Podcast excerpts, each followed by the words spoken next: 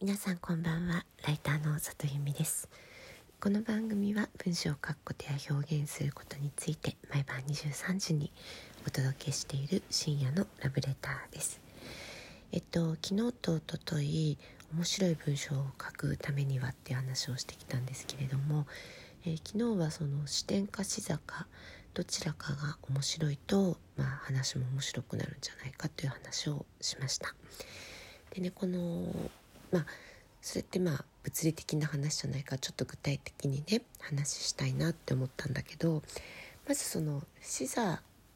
について考える時って、まあ、結局自分の目線だけじゃなくていろんな人になりきったつもりで考えるっていうのが一番訓練になるのかなって思うんですよね。で具体的に言うと私いつも私だったらこうするっていうことを結構考えてる時間が長いかなと思っていて例えば人のセミナーを受けた時も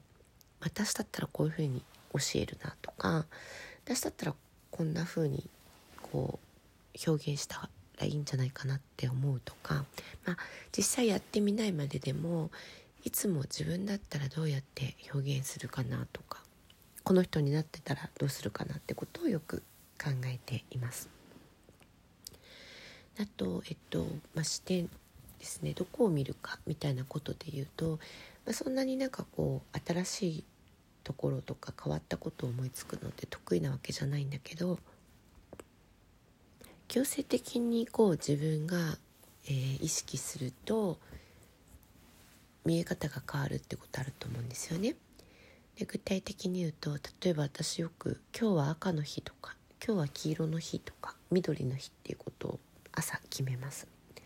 すると、まあ、今日は青について外一歩出たとしても青いものをできるだけこう意識するっていうふうに決めたら青いものばっかり見るんですよね。これ確かカラーバスって言われるようなあの効果なんですけれどもまああの何かを一つ意識するとそればっかり目に入ってくるっていうのがあります。でこれをやっているとね普段気になってないこととかスルーしてることっていうのが突然目に入ってきたりするんですよ。か皆さんもそういうことってきっとあると思うんですけど例えば私あの自分が妊娠をした時ってなんか突然世の中にえっとベビーカーと妊婦が増えたように見えたんですよ。自分が妊娠した瞬間にそういう人たちの姿っていうのがこう目に入ってきたんだと思うんですよね。それと同じことでまあ、その妊娠してる状態になるみたいな、えっと、ことをしてみる例えば今日は青について気にしてみるっていうことをすると、まあ、そういうふうに、えっと、今まで目がいかなかったところにも目がいくのかなと思ったりしています。そういうふうに人のまあ、靴を履いてみるみたいなことをよく言いますけれども人の立場に立ってみたりとか、えー、カラーバス効果みたいなのを使って普段考えないことを考えるという訓練を、えー、強制的にしてみると、えー、視点とか下とかが複数持てたりするのかなと思います。よかったら試してみてください。